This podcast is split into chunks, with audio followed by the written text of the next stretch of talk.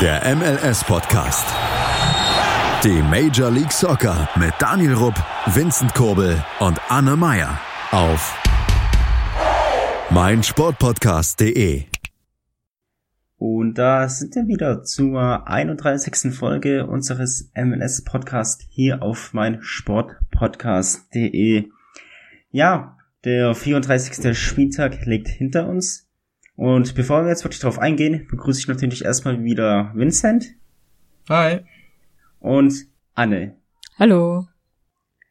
Ja, und wie ich eben schon sagte, 34 Spieltage sind um. Ab jetzt geht es natürlich, wie so üblich in den Vereinigten Staaten, mit der Postseason, also den Playoffs, weiter. Darauf gehen wir aber jetzt noch nicht ein, sondern eher auf diesen 34. Spieltag, der auch Decision Day genannt wird. Und bevor wir wirklich so auf diese Entscheidungen drauf eingehen, erstmal auf das erste Spiel, welches eigentlich an diesem Spieltag herausgestochen hat, und zwar durch eine klare Dominanz eines Playoffs-Teams, und zwar FC Dallas gegen Sporting Kansas City. Er ist so ein Arsch.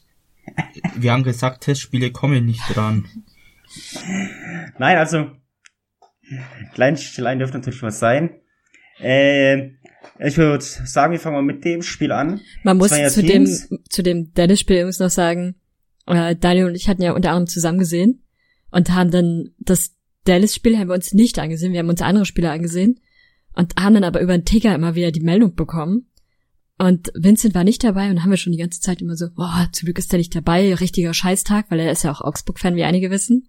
Und wir waren dann echt so nett und haben ihn auch darüber informiert, dass er sich auf keinen Fall das Ergebnis ansehen soll.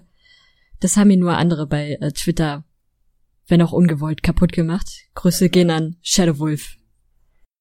Äh, nee, wie gesagt, bevor wir dann gleich nochmal auf die Spiel an sich drauf eingehen, noch so die Geschichte der Woche, sag ich jetzt einfach mal. Und zwar geht es um Chicago Fire. Und wie viele von euch wissen, ziehen die ja um ins Soldier Field zur kommenden Saison 2020. Es liegt einfach von der Lage her um einiges besser und man hofft sich natürlich, dass dadurch mehr Fans ins Stadion gehen. Ja, und dabei gibt es ungefähr 68 Supporter, die halt seit Bestehen Chicago Fires eine Dauerkarte haben. Beziehungsweise eine Season Card, wie man in den Vereinigten Staaten sagt. Und jetzt hat der Owner Mansueto gesagt, dass diese 68 Owner das Jahr 2020 beziehungsweise die Dauerkarte für diese kommende Saison bezahlt bekommen. Bislang ist noch nichts bestätigt. Ich habe den Tweet nur gelesen. Der ist von einem Reporter in Chicago. Aber wir bleiben auf alle Fälle dran und ja, geben euch soweit die Meldung auch wirklich durch ist, Bescheid. Aber was ist nun eure Meinung dazu? Ist es Belohnung für die 68 Leute oder einfach nur eine Geste? Klare Belohnung für die Leute, die seit Anfang an treu sind. Ich kann mir vorstellen, es gab mit Sicherheit noch deutlich mehr und gibt eigentlich pro Jahr natürlich auch deutlich mehr, die eine Dauerkarte haben.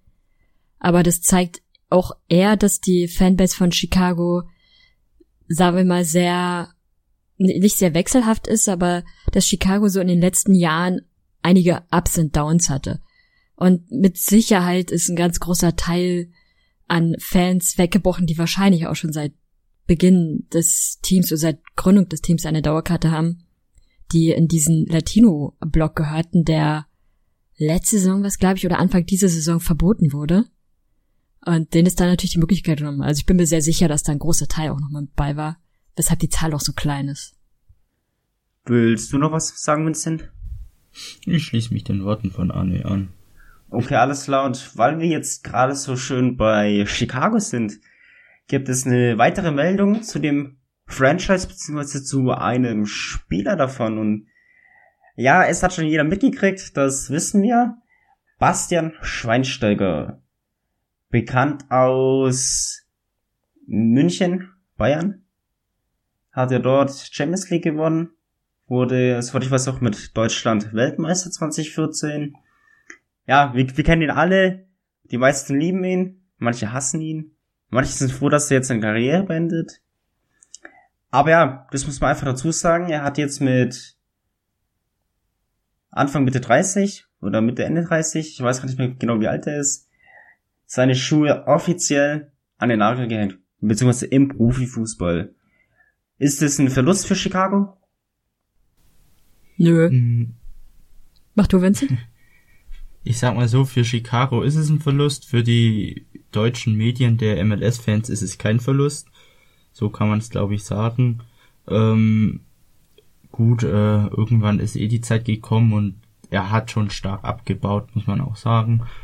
Und äh, vielleicht tut es dann auch Chicago nochmal gut, wenn da jetzt, ähm, also sie haben immer noch Stars mit Gaetan und so, der ja durchaus auch bekannt ist in Europa, aber nicht mehr mit diesen ganz großen Namen, weil Schweinsteiger war ja schon sowas, äh, den Contest vom Namen her auf eine Stufe mit Ibrahimovic oder äh, Rooney stellen. Und ähm, ja, und jetzt müssen sie auch unbedingt halt in der Verteidigung handeln. Da bin ich dann auch gespannt, was die da wieder zusammenbasteln. Und ja, es könnte eine Chance sein für, für einen neuen guten Start für Chicago, finde ich. Ähm, ich ziehe da pos ja, was Positives für Chicago raus letztendlich. Auch äh, wenn er für die Erfahrung und so halt äh, schon wichtig war, aber irgendwann geht jeder Star. Okay, alles klar. Danke auch für deinen Beitrag, Vincent. Und da wir jetzt gerade so schön über Chicago geredet haben, es ist ja wirklich eine Seltenheit, dass wir Chicago so positiv erwähnen. Machen wir doch weiter mit dem Spiel gegen Orlando und führen dieses positive, diese positiven Berichte über Chicago fort. Also positiv ist deine Moderationsleistung nicht so. Darf ich auch was zu Schweinsteiger sagen? Nee. Ähm, ich, ich wollte mich noch was sagen. Ich glaube nämlich, dass dass der innerhalb des Teams sehr, sehr beliebt war. Und ehrlich gesagt glaube ich auch nicht, dass es Leute gibt, die Schweinsteiger hassen, weil der eigentlich nicht polarisiert. Und auch bei uns ist ja eigentlich niemand dabei, der ihn hasst, sondern bei uns war es eher so, ah, ist jetzt irgendwie doof, dass er in die MLS gekommen ist, weil jetzt konzentrieren sich die deutschen Medien nur auf ihn und nicht auf alles andere. Und die Liga wird jetzt nur noch auf Schweinsteiger begrenzt oder Ibrahimovic und Schweinsteiger. Von daher finde ich das erstmal gut, dass er auch jetzt zurücktritt, weil jetzt bekommt die Liga hoffentlich endlich ihre Ruhe, die sie verdient. Und aber innerhalb des Teams, wie gerade schon angedeutet, glaube ich, war der sehr beliebt, auch für die Spieler. Also wenn man sich mal die Instagram oder Facebook Beiträge der Spieler von Chicago ansieht, dann sieht man schon, so, die bedauern das, die haben das aber auch oder haben durchaus erkannt, dass es irgendwie eine, eine Ehre in Anführungsstrichen ist, dass es was Besonderes ist, mit dem gespielt haben zu dürfen, auch von ihm gelernt zu haben. Und ich glaube, das ist ein richtig guter Kumpeltyp. Aber spielerisch, weiß ich nicht, habe ich einfach so, seit er bei Chicago ist, nicht mehr viel gesehen, was, ähm, was mich jetzt so hätte extrem beeindruckt. Gut, da ist bei Chicago generell sind da sehr viele Lücken und ich fand es halt auch schwierig, dass er Innenverteidigung überspielen musste.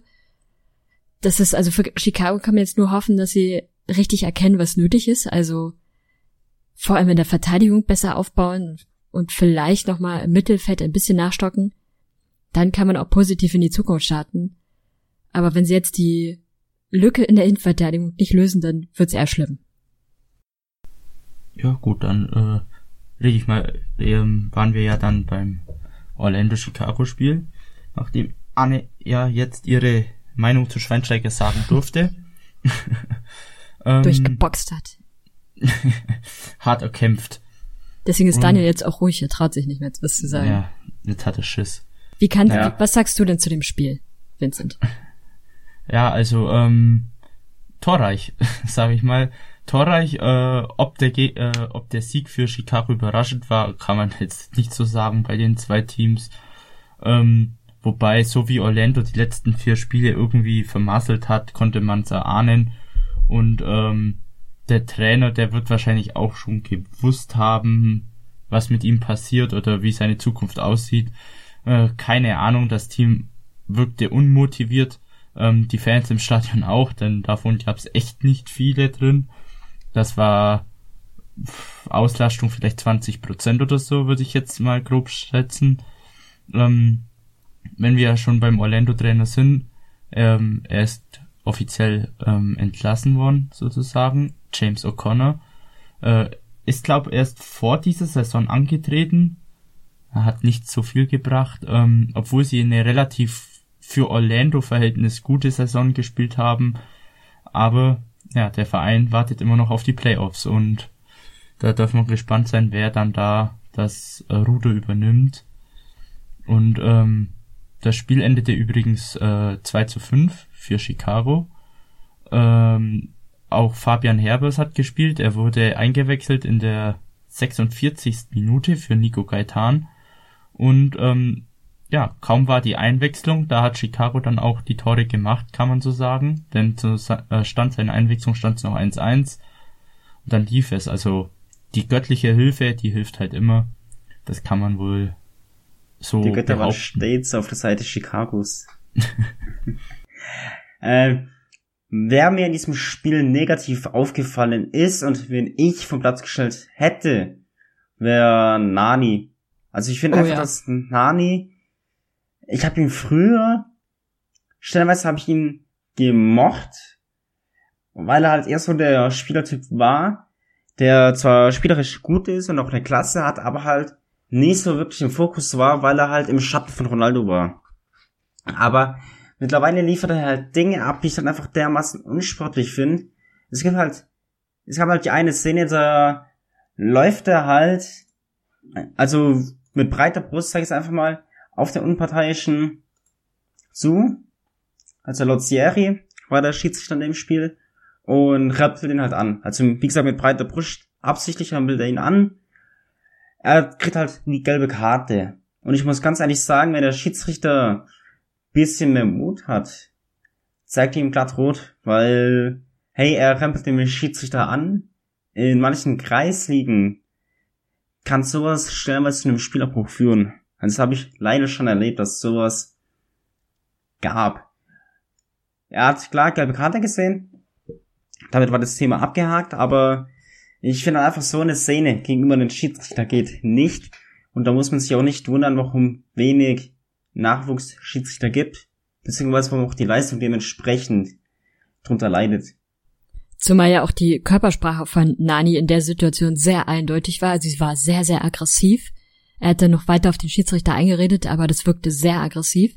Und den Rest des Spiels über ist er damit aufgefallen, dass er sich einfach bei jeder Berührung hat fallen lassen, in der Hoffnung, irgendeinen Pfiff zu kriegen und dann teilweise minutenlang jammernd auf dem Boden lag, weil er dachte, er hätte jetzt eine schwere Verletzung, was nicht der Fall war. Und also der fiel nicht mit fußballerischen Aktivitäten an, auf in dem Spiel. Ist dann Orlando aber noch nie. Das stimmt.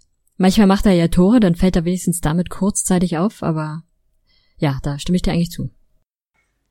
Äh, es waren, um das zu vervollständigen, übrigens 22.433 laut MLS Soccer.com im Stadion. Aber wenn man mal überlegt, dass Orlando eines der Teams war, wo das Stadion immer pickepacke voll war und die ja auch, ich glaube, es war im Rose Bowl gespielt hatten und das ausverkauft war.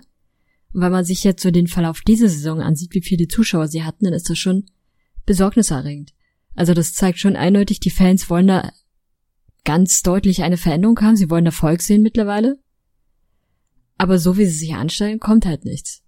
Und das liegt nicht an den Spielern, meistens zumindest, würde ich fast behaupten. Weil sie ja durchaus talentierte Spieler haben, die zumindest in der Einzelgruppe gut sind, aber in der Masse passt es halt nicht.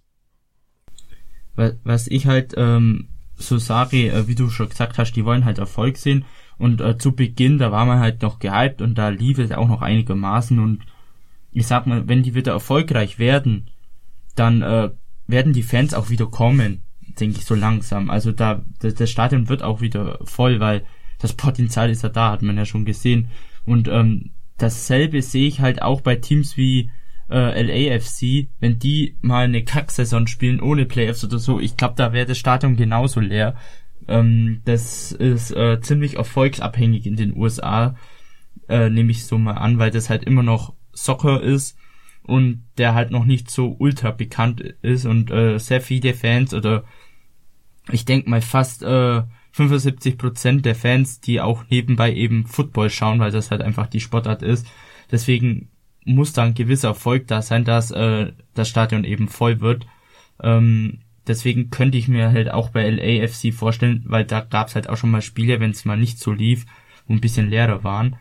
Ähm, was mich jetzt dann auch äh, bisschen überrascht oder halt, was ich mich frage, wie es halt bei Cincinnati dann ist, wenn die jetzt nächstes Jahr nochmal so eine Saison machen, werden da die Fans auch weniger, weil trotz dieser katastrophalen Saison war Stadion eigentlich sehr gut gefüllt immer und die Fans haben auch lautstark immer mitgemacht. Wie sich dann da verhält, das darf echt spannend sein, weil das ist echt eine Fußballstadt, ähm, Cincinnati, aber ja, mal schauen. Aber das war bei Orlando am Anfang genauso. So in den ersten mhm. zwei Jahren hatten die kein Problem mit Zuschauern. Und, aber da haben sie auch schlechte Saisons gespielt. Das ist also, das kann nicht das Argument sein. Übrigens, in Sachen Bekanntheit, Fußball, nee, stimmt halt nicht. Wenn man sich mal ansieht, wie Fußball in den USA in der Zielgruppe aussieht oder in den verschiedenen Zielgruppen, dann wird Fußball in den nächsten Jahren definitiv in die in die äh, Big Four mit einstoßen und Baseball ver, verjagen. Weil in ja, ein glaube ich auch, ja. Weil in eins, ich meine, eins Ziel zum aktuellen Stand. Ja, aber auch im aktuellen Stand in allen Zielgruppen, außer der Zielgruppe, ich glaube 50 plus ist es. In allen anderen Zielgruppen ist beispielsweise Fußball beliebter als Baseball. Wie gesagt, nur in dieser alten Zielgruppe ist Baseball noch beliebter, aber ansonsten sowohl bei den Männern wie auch bei den Frauen ist Fußball beliebter. Von daher kann es nicht an der Bekanntheit liegen, sondern eher daran, dass die Mannschaft einfach echt schlecht spielt. Ich würde mir das auch nicht auf Dauer ansehen, ganz ehrlich. Um das Ganze jetzt mal zu beenden. Mir ist ein Spieler noch besonders positiv durch eine gute Leistung aufgefallen. Wurde auch zu Recht Spieler des Spiels. Das war Scottchen von Orlando? Haben die eins? Natürlich. Nein, äh, der Torhüter. Und zwar, nein, nicht Brian Rowe, sondern, ja, Kenneth Cronholm. Kam ja im Sommer. Ja. Von Heul, Heulstein Kiel. Also, zweite Bundesliga. Einige kennen ihn vielleicht. Eben nach Chicago und ist dort mittlerweile tatsächlich Stammspieler. Und ich muss sagen, er hat stellenweise wirklich alles gut gehalten. Bei den Toren machte er in meinen Augen nichts. Und den Rest hat er, wie gesagt, gehalten. Und ich meine, das Spiel kann auch von 5 ausgehen mit einem anderen Keeper. Aber auch nur 2-2 mit einem anderen Keeper. Aber habt ihr noch was zu dem Spiel? Nö. Dann würde ich sagen, beenden wir den ersten Take mit einer kurzen Pause und sind dann gleich wieder für euch da, hier auf mein Sportpodcast.de. Total Clearance. Ob Ball on, Free Ball oder Touching Ball. Hier bleibt kein Snooker-Ereignis unkommentiert. Ronnie O'Sullivan gegen Judd Trump ist für mich eines der besten Matchups, das es so gibt im, im Snooker. Der Snooker-Podcast mit Andreas Thies und Christian Oemicke auf meinsportpodcast.de und da sind wir wieder hier zu unserem MLS-Podcast auf mein Sportpodcast.de. Wir haben eine kurze Pause gemacht und sind jetzt wieder für euch da und gehen jetzt auf ein weiteres Spiel ein. Und ich bin jetzt stark dafür, Anne, dass wir eine neue Rubrik einführen und zwar nennen wir es so einfach mal Esel der Woche, oder? Oh ja, mir würden zwei Kandidaten einfallen, aber ich glaube, du hast die gleichen. Äh, ich weiß nicht, wie kommst du darauf, dass ich die gerade zwei gleiche Kandidaten habe? Weil wir das Spiel so mehr oder weniger gesehen haben und nicht so begeistert von den Aktionen waren. okay, also erstmal muss man natürlich sagen, dass DC United gar nicht playoff-reif ist. Warum das Ganze? Darauf gehen wir jetzt ein und zwar gab es in der 41. Minute eine Szene. Es gab Einwurf ungefähr Höhe der Mittellinie. Und da gab es einen Zweikampf zwischen Segura und Chiao. Also Segura auf Seiten DC United und Chiao auf Seiten von Cincinnati. Also erstmal, irgendwie hat Chiao geschafft, die Hose von Segura zu schrotten oder kaputt zu machen, zu durchtrennen, nennt's wie ihr wollt und hat dafür die rote Karte gesehen. Es war halt wirklich auf Höhe der Leiste des Oberschenkels Und der kam da den Kick schon hin und es ist halt eine rote Karte, da muss man jetzt nicht drüber diskutieren. Da hat doch der unparteiische David Gantar nicht die Videobeweise gebraucht. Wofür er aber dann die Videobeweise, ge Videobeweise gebraucht hat, war für die nächste Szene. Szene. Und zwar Lamar gegen Philippe. Ich weiß nicht, was Lamar sich dabei gedacht hat, aber er geht mit seiner Hand in Richtung Hals von Philippe und schubbt ihn dann mehr oder weniger zu Boden. Zugegebenermaßen, ich glaube, Philippe lässt sich da ein bisschen sehr arg fallen. Es ist trotzdem auch ohne, dass er sich fallen lässt, eine rote Karte. Gut, David Gantasch hat so mit dem Rücken zum Geschehen, hat deswegen die Unterstützung von Videobeweis in Person von Mendoza gebraucht. Und siehe da, es war auch eine rote Karte. Hieß, DC United hat 59, 59 Minuten in Überzahl gespielt. Aber Anne, hat das dir was gebracht? Hm, ich fürchte nicht. Ja, das war ziemlich kurz die Antwort. Und viel gibt's auch nicht dazu zu sagen, weil das Spiel endete 0 zu 0. Wenn ein Team wie DC United, was für die Playoffs qualifiziert ist, gegen das Zuhause, gegen das Team spielt, was der letzte der Eastern Conference und der letzte der Gesamttabelle ist, und da so lange in Überzahl spielt, aber nur 0 spielt, gibt's eigentlich nicht mehr viel zu sagen. Dem ist tatsächlich nichts hinzuzufügen. Aus meiner Sichtweise. Aus deiner, Vincent? Nö, auch nicht. Das war eins der wenigen 0 zu 0 Spiele der MLS-Saison. Davon gibt's ja nicht so arg viele. Also falls ihr euch draußen jetzt mal die Szene anschauen wollt und mit uns vielleicht diskutieren wollt, weil ihr der Meinung seid, dass eine rote Karte vielleicht unberechtigt sei. Das Video bzw. die Szene hat die MLS auf mlssoccer.com extra hochgeladen. Das müsst ihr einfach nur bei DC United gegen Cincinnati suchen und schon könnt ihr es ansehen. In den Highlights ist nicht die komplette Szene drin. Einfach, dass ihr da Bescheid wisst. Ich würde sagen, machen wir dann weiter oder wollt ihr noch was sagen zu dem Spiel? Ganz kurz, ich will zu dieser Situation noch was sagen. Ich finde es ja ein bisschen absurd, wie das überhaupt entsteht oder was da passiert. Also erstmal ist dieses Foul, bei dem ich jetzt ehrlich gesagt nicht so extrem sagen würde, dass es eine rote Karte ist, sondern das passiert so aus dem Spielgeschehen heraus. Er kommt von der Seite, will sich halt vor den gegnerischen Spieler drängen, geht so mit dem Bein dazwischen. Das ist sehr ungeschickt, nicht so richtig clever gemacht. Ähm, dann berührt er ihn dabei. Man sieht aber auch schon, dass er auch nicht versucht, den zu verletzen. Also das ist einfach so aus dem Spielgeschehen einfach. Das ist so die eine Situation. Und noch während der Spieler am Boden liegt und behandelt wird, gibt's halt so eine leichte Rudelbildung, also was heißt Rudelbildung? Nicht mal wirklich eine Rudelbildung, sondern die Spieler stehen alle daneben. Es wird so ein bisschen diskutiert, aber ohne dass irgendwas ist eigentlich. Und eigentlich ist die Situation schon fast aufgelöst. Und dann kommt die Szene mit Lemar und Philippe. Und also ich weiß nicht, was ihn da reitet, dass er plötzlich Philippe da an den Hals geht. Und er hält ja nicht nur die Hand Richtung, sondern er geht da wirklich mit der Hand an den Hals. Und äh, Philippe lässt sich natürlich fallen, das hast du schon gesagt, Daniel, wie so ein stemmender Schwan. Das ist auch sehr, sehr unnötig und kenne ich von Philippe eigentlich auch nicht. Aber gut, das scheint so DC United-Spielermanier zu sein. Aber das ist so, also, ich hoffe, Lemar ist auch am Anfang der Saison, muss er ja, noch gesperrt, weil dafür verdient er auf jeden Fall eine Strafe. Vincent, hast du noch was? Ja, ich frage mich gerade, ob wir nicht erst letzte oder vor zwei Wochen auch so eine Szene hatten, wo jemand einen anderen an den Hals gegangen ist in der MLS. Ich finde das auf alle Fälle äh, absolut unsportlich und äh, gehört sich einfach nicht. Ähm, vor allem, weil halt noch davor, bevor er an den Hals gegangen ist, auch noch so die Faust gehoben hat, in Form wie äh, ich schlag dich jetzt oder soll ich dich jetzt umnieten oder was weiß ich. Ähm, finde ich, das war absolut dumm und unsportlich. Ähm, da hat er sich die falsche Sportart ausgesucht, wenn er das dann wirklich machen wollte. Äh, da muss er zur neuen Saison schon noch für drei ganze Spiele gesperrt sein, eigentlich, äh, meiner Meinung nach. Aber das war's dann auch von mir von diesem Spiel.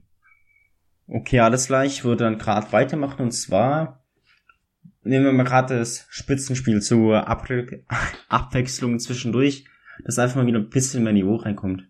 muss man nett auszudrücken. Und zwar zwei, ich sag jetzt mal, Anwärter auf den Titel haben gegeneinander gespielt, und zwar Philadelphia, Heimteam, und der New York City FC als Gast.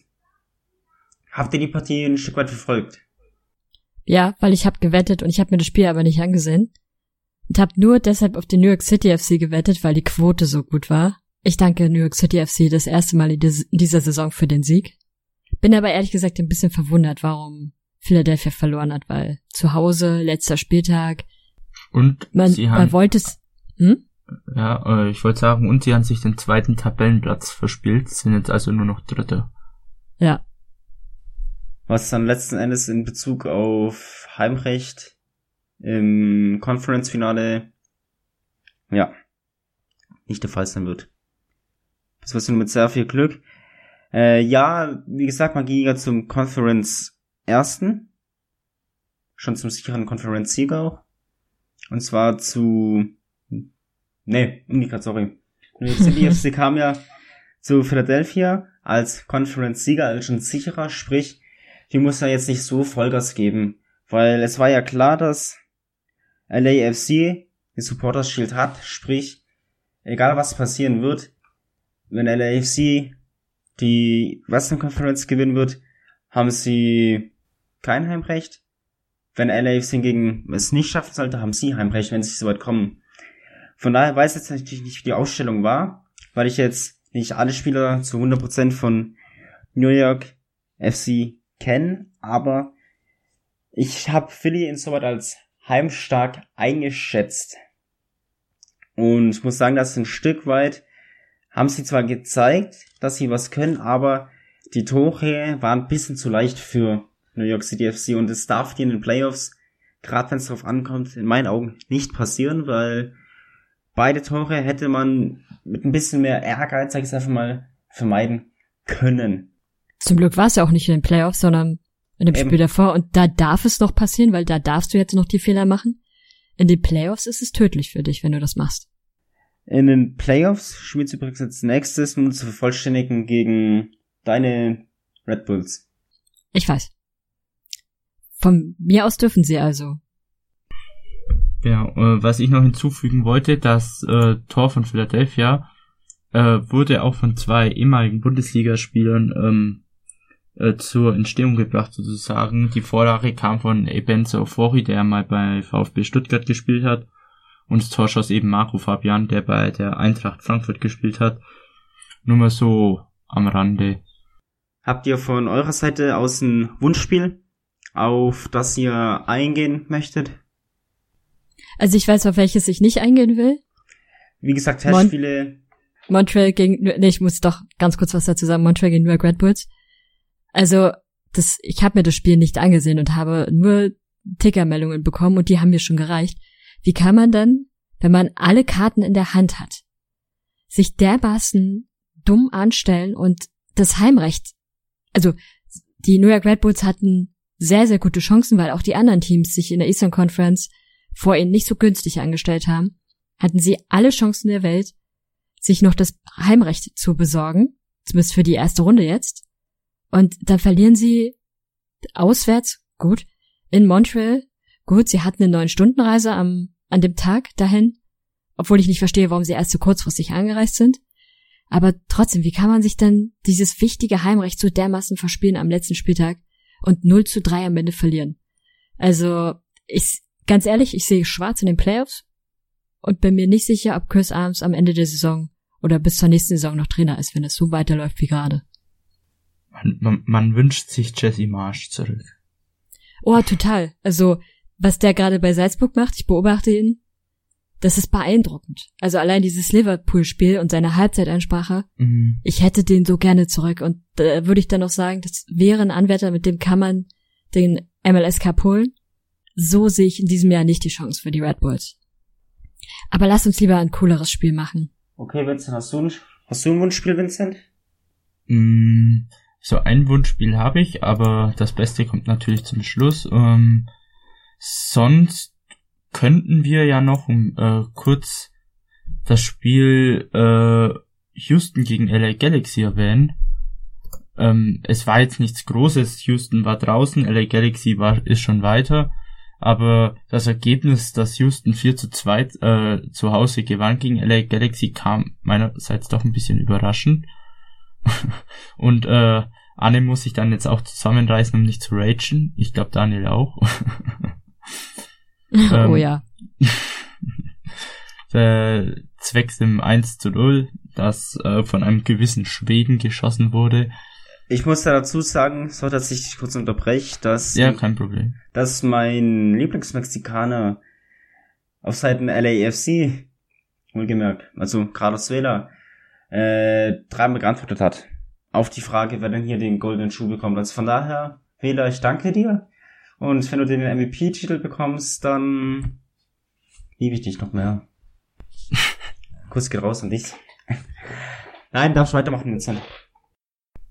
Ja, viel wollte ich jetzt auch nicht mehr sagen.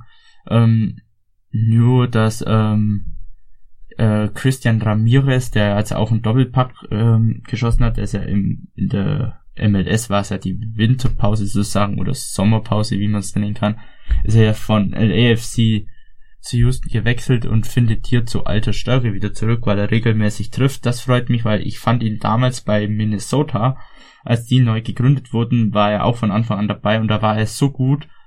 Dann ist er, glaube ich, von Minnesota irgendwo hin gewechselt. Ich weiß gerade nicht mehr, welche MLS-Vereine das waren, dann davon LAFC und da hat er bei beiden nicht zurechtgefunden und jetzt da äh, spielt er wieder auf alte Stärke und ich fand, ähm, dass er eigentlich schon immer ein guter äh, Stürmer mit Qualität war, ähm, ist ja auch damals beim Minnesota Nationalspieler geworden für die USA. Und ja, das freut mich nur. Sonst äh, weiß nicht, ob ihr jetzt noch Bock auf einen Rage habt. nee. Ich muss was zu dem Spiel generell mal sagen. Ich habe schon lange nicht mehr erlebt, dass es ein Spiel gibt, bei dem so oft die Latte getroffen wurde, aber in, von beiden Teams. Bestimmt so zwei also auf jeder Seite bestimmt zweimal die Latte. Das hat mich ein bisschen, nennen wir es, überrascht. Also vielleicht waren die Tore einfach kleiner als sonst. Oder es gab so kleine Erdrutsche und dann waren die Tore niedriger. Aber anders kann ich mir das nicht erklären. Hm. Wie viele waren es denn? Weißt du das gerade? Ich habe nicht mehr mitgezählt, aber das waren wirklich sehr, sehr viele. Ähm, einfach mal die Highlights ansehen, da sieht man auch schon welche. Und es war wirklich auf beiden Seiten ich glaube, mindestens zwei auf jeder Seite, wenn nicht sogar noch mehr. Jeder Schuss ein Lattentreffer. Sozusagen. Ja, und dann gab's halt so dieses 1 zu 0. An sich, das Tor war ja okay, aber diese Torjubel danach war schon wieder unglaublich sympathisch. Oder, Daniel? Ach, hör mir auf damit, ohne Witz. Gar keinen Bock mehr. Ich, es ist für Zeit, dass der mit Schweinsteiger macht und Schuhe in den Nagel hängt. Oder in irgendeine europäische Liga wechselt damit wir ihn ja, nicht mehr ertragen Haus, müssen. weg aus der MLS. Ja, ich hasse es so, dass er so gefeiert wird von einigen, die sich sonst wie jeder Kleinigkeit aufregen. Aber ihn feiern sie für seine bloße Arroganz. Das nervt so unglaublich.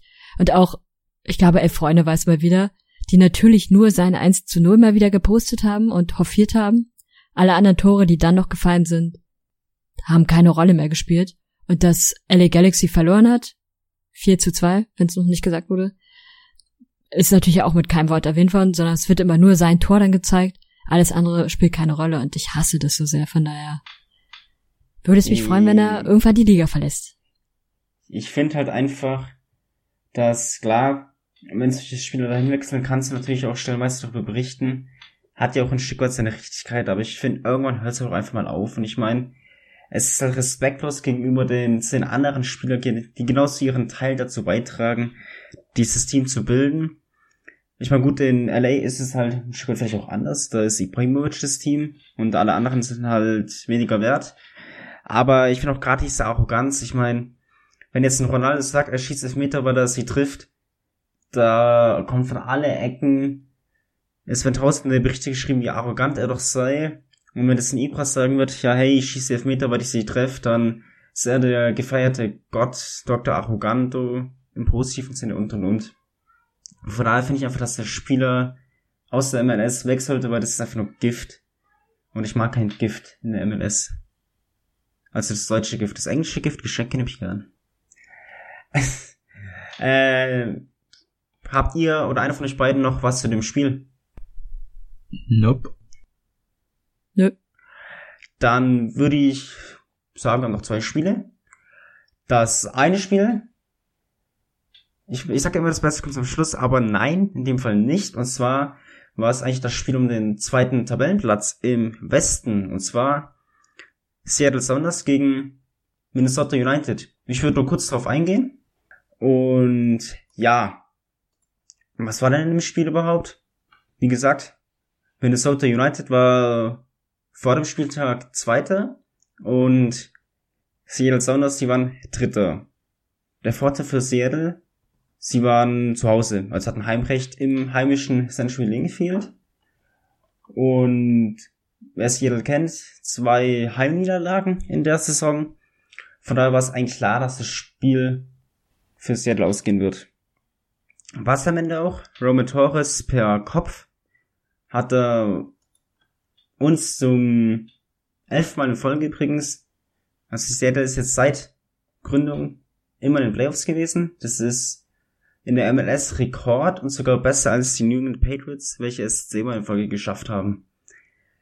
Das nur um das anzumerken, aber wie gesagt, Seattle Sounders ist jetzt Zweiter und hat bis zum Spiel gegen LAFC, sofern es weit kommen wird, Heimrecht. Und mit diesem, mit dieser kurzen Analyse, Monolog von mir, in dem ich Vincent und Anne schön ausgelassen habe, außerdem möchte ich noch was dazu sagen. Ja, ich find's witzig, wie du dich hofierst mit diesem, äh, mit diesem Playoffs-Rekord.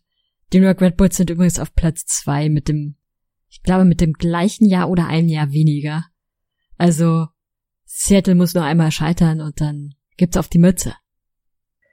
Ja, gut. Wird aber nicht passieren.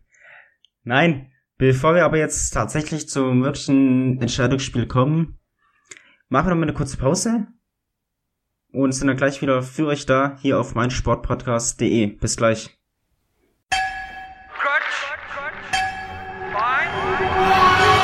Vorpass. Vorpass Spezial. Der Podcast zur Rugby WM in Japan. Andreas Thies liefert dir mit den Experten unseres Rugby Talks Vorpass Ja, das stimmt. alles rund um das Rugby-Event des Jahres. Wird Neuseeland zum dritten Mal hintereinander Weltmeister? Wer kann die All Blacks gefährden? Und kann Gastgeber Japan auch 2019 überraschen? Sei dabei, wenn Vivian Bahlmann, Donald Peoples und Georg Moltz die Rugby-WM für dich analysieren. Vorpass Spezial auf meinsportpodcast.de. Und da sind wir wieder hier auf meinsportpodcast.de zu unserem MLS-Podcast. Wie immer haben wir ein kleines Päuslein gemacht und machen jetzt weiter und uns ist schon mal ein Spiel mehr eingefallen. Sprich, mehr für euch und mehr für uns. Und zwar würde ich gerade sagen, fangen wir auch damit an. Und zwar ist in diesem Spiel ein deutscher Spieler sehr herausgestochen. Mit einer grandiosen Leistung. Kevin Kratz. War an drei Toren beteiligt und wurde auch zu Recht Spieler des Spiels. Aber Frank de Boer ist doch Niederländer. ja, aber Kevin Kratz kann Also trotzdem erstmal, okay, bevor wir lassen. wirklich, bevor wir natürlich wirklich auf die Spieler drauf eingehen. Es geht natürlich um das Spiel Atlanta United gegen New England, welches auch in den Playoffs wir wiedersehen werden. Aber zunächst einmal muss ich natürlich mich fragen, warum Martinez spielen wird. Ich meine, du spielst gegen New England zu Hause, du bist zu Hause heimstark und lässt dann deine Lebensversicherung, welche sich ein paar Wochen zuvor verletzt hat, spielen. Verstehe ich nicht, lieber Debur. Muss man auch nicht. Ich verstehe allgemein deine Art und Weise, wie du spielen lässt, nicht. Ich mag dich auch nicht, bin ich ehrlich. Nein, es klingt zwar jetzt hart, aber ich finde ihn, ich, ich finde ihn einfach keinen guten Trainer. Das wisst ihr allesamt. Ich möchte jetzt nicht jede Folge über ihn abhaten, dies, das, sondern vielmehr, wie gesagt, auf die grandiose Leistung eines Julian Gressels eingehen, welcher mal wieder gezeigt hat, warum er vor zwei Jahren Rookie of the Year wurde. Aber was sagt ihr dazu? Also, vorweg zu, zu Martinez ganz kurz. Ich fand es ehrlich gesagt auch sehr, sehr verwunderlich, dass er spielt. weil er sich ja, ich glaube, es war in der Woche davor, verletzt hatte. Und eigentlich bin ich davon ausgegangen, dass sie ihn am letzten Spieltag schonen würden, weil klar war, dass sie auf keinen Fall mehr Platz eins der Eastern Conference bekommen würden. Das war, also da stand fest, dass es der New York City FC bleiben wird. Und ich glaube, die waren auch nicht großartig gefährdet mit ihrem Heimspielrecht.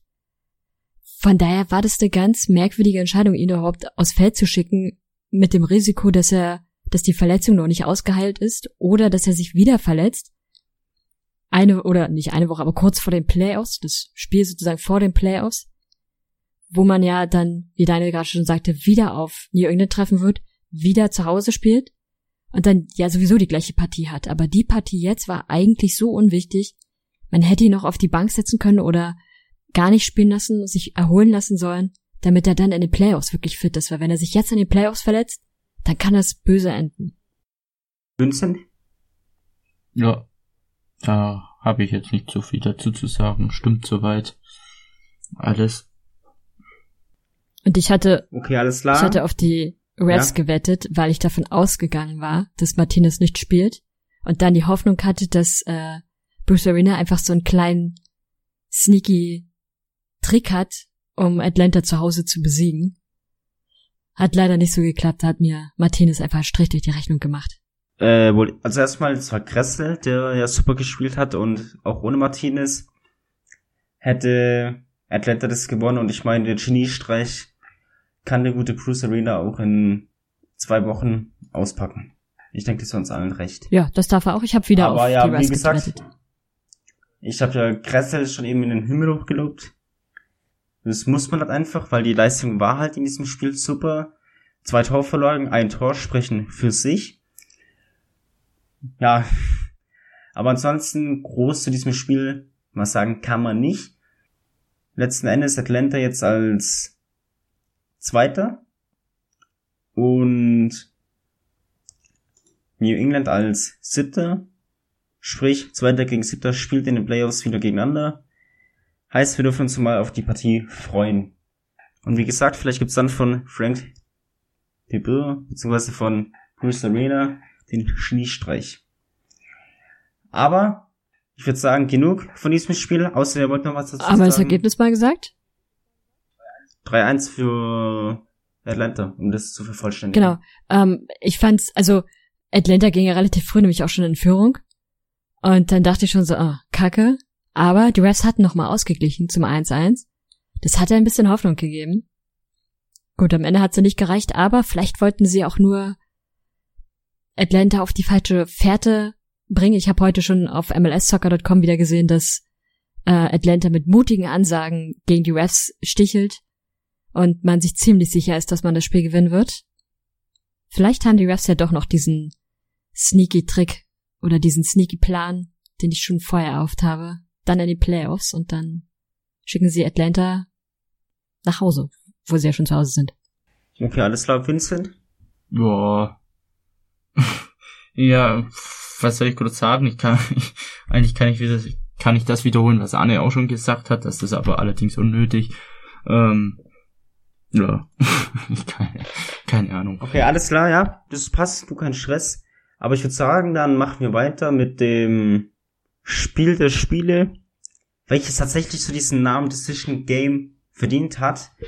Und zwar ging es um alles oder nichts. Es ging darum, schon Winterpause zu haben. Oder Saisonende. Oder die Postseason. Um viel Geld, viel Einnahmen. Welche Live-Übertragung auf der Zone. Sofern es natürlich geschehen oder nicht.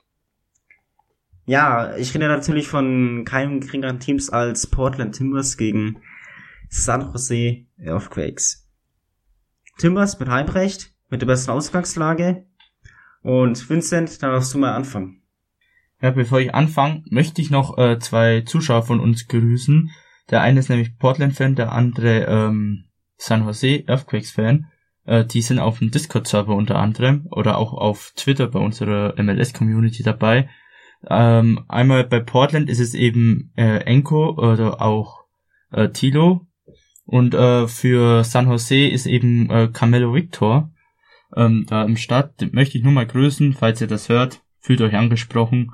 Ähm, ja, Das bessere Ende hatte dann leider, oder hatten leider die grünen Holzfäller dann letztendlich. Ähm, sonst im Großen und Ganzen war es echt ein Spiel, äh, wo mir beide Teams äh, eigentlich recht sind, aber letztendlich war ich doch bisschen mehr für San Jose, weil halt die Timbers im Großen und Ganzen die etwas schlechtere Saison hatten und San Jose ähm, echt schön oder auch teilweise echt gut gespielt haben und sich echt gut entwickelt haben.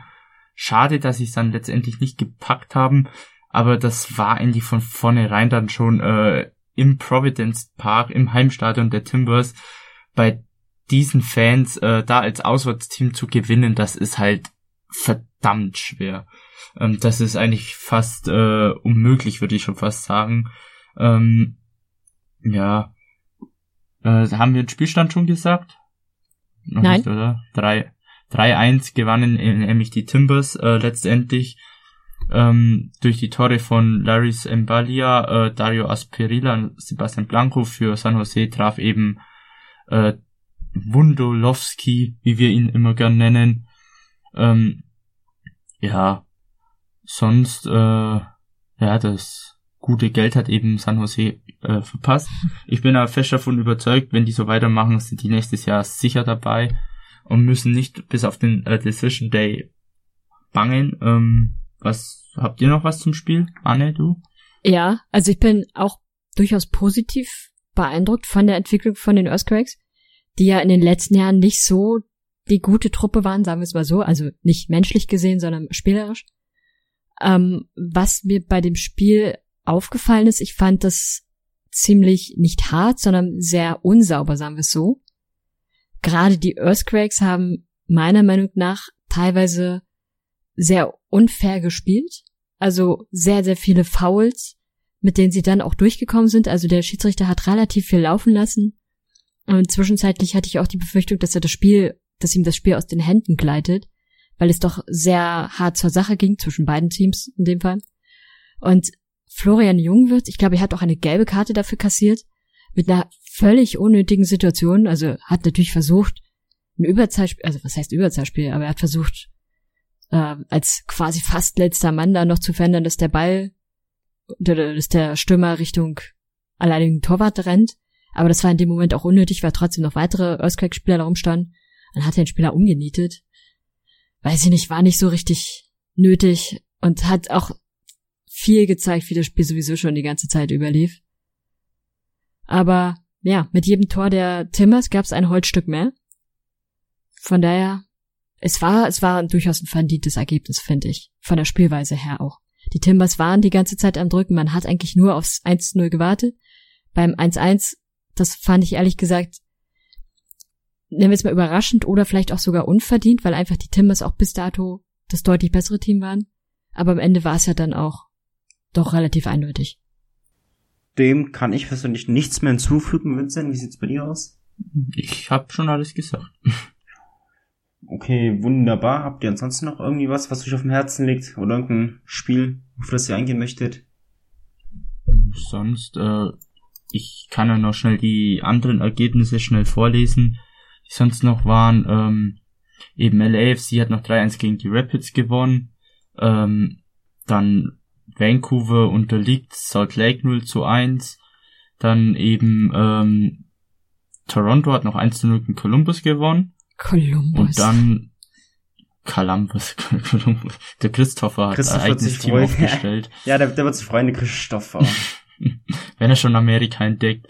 Ja, und ähm, das letzte Spiel, das wirst wahrscheinlich du ansprechen wollen noch, nehme ich an. Wer bist du? Wen meinst du jetzt von uns beiden? Äh, dich, Daniel. Heu. Welches? Ja, hm.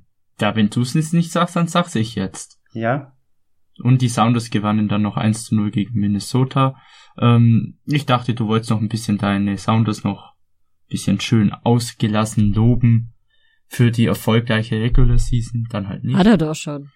Reichte doch schon. Ja, aber das Hab war, ich! Das, das war doch kein richtiges Loben. Das war doch. Das, ist, das war mein, das war mein Monolog über die Sounders und ich mein Eigenlob stinkt. Ja.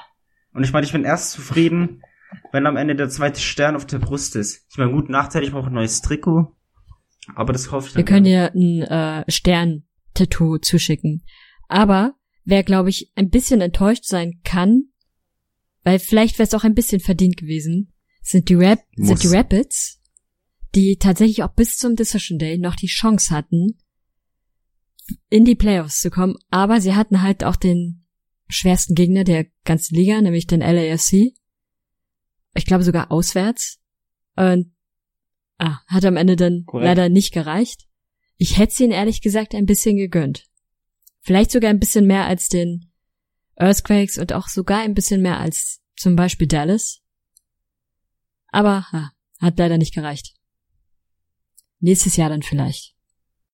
Definitiv, die Rapids haben eine sehr starke zweite Halbsaison gespielt, starke Rückrunde, haben die Sounders geschlagen, die Red Bulls geschlagen und auch Sporting Kansas City, alles glaube ich innerhalb von einem Monat. Und ich meine, wir müssen alle drei ehrlich sein, wer diese Leistung schafft, unsere Teams zu schlagen, der darf sich eigentlich schon Sieger der Herzen nennen. Auf jeden Fall. Und beim Thema Herzen, ich hätte Tim Howard auch noch gegönnt, dass er noch in den Playoffs weiterspielen darf, weil er hat ja schon im Laufe der Saison verkündet gehabt, dass das seine letzte Saison ist. Tim Howard hat damit seine Karriere beendet, der ja, der ewige Nationaltorwart und äh, ein US, eine US-Legende tritt dann damit vor der großen Bühne. Ja, er wird leider nicht jünger. Aber ja, man kann sich natürlich auch nur für die vielen Jahre bedanken, die Howard im Tor stand, sei es jetzt in Europa für das Nationalteam oder auch jetzt in den letzten Jahren nochmal für Colorado Rapids. Ja, es ist schade. Nächster wird sich dann zeigen, wie die Rapids aufgestellt sind, aber Stand jetzt muss ich sagen, dass ich ihnen wirklich von Herzen gönnen würde, wenn sie die Playoffs erreichen würden. Zumal, glaube ich, Tarek war es auch der einzige Rapids-Fan in Deutschland. Mir ist, mir ist kein anderer bekannt. Also, falls ihr da draußen übrigens jemand kennt, der jetzt Fan von den Rapids ist oder ihr es werden wollt, könnt ihr gerne werden. Aber ja, schreibt uns trotzdem. Ich meine, ich find's cool, wenn ich auch eine Minderheit, sag ich jetzt einfach mal, antreff. Aber ja, das war's dann sonst von mir. Vincent, hast du noch was? No, dann verabschiede ich mich auch. Ciao, ciao. Anne? Bewertet uns bei iTunes. Kommt in die Discord-Channel. Und wir sehen uns dann hoffentlich alle in den Playoffs gemeinsam beim Gucken im Discord-Channel. Nicht so wie am Sonntag, wo nur Anne und ich da waren. Aber wir konnten schön diskutieren. Ja. Schöne alle vier Bildschirme. Also kann ich ja dazu sagen, ich weiß nicht, wie es Anne hatte, aber ich habe meinen Fernseher extra noch angeschlossen an meinen Laptop und hatte dann vier Spiele gleichzeitig laufen. Ich fand's cool. Gut, in den Playoffs muss ich ja jetzt nicht mehr machen, weil die Spiele ja alle zeitversetzt laufen, aber ja. Ihr könnt trotzdem gerne vorbeikommen. Ich werde sicherlich alle Spiele anschauen. Sofern es natürlich zeitlich möglich ist. Und bei einem weiteren Discord-Zeit. Also wie gesagt, ihr seid herzlich dazu eingeladen, um gemeinsam mit uns Fußball zu schauen. Aber ansonsten war es auch von mir. Anne? Von mir war's das auch. Okay, alles klar. Dann, wie gesagt, Dankeschön fürs Zuhören. Und wir sehen uns dann wieder bei der nächsten Folge hier auf meinsportpodcast.de. Bis dahin. Bye bye. Ciao, ciao. Ciao. Der MLS-Podcast. Daniel Rupp, Vincent Kurbel und Anne Meyer führen dich jeden Freitag durch die Spieltage der Major League Soccer. Wie er von Chicago Fire wegkam, war nicht schön, weil sie ihn einfach getradet haben und er aber wahnsinnig viel Herzblut in dieses Team gesteckt hatte. Sie informieren dich über Ergebnisse, Skandale und Geschichten des amerikanischen Fußballs. Der MLS-Podcast auf meinsportpodcast.de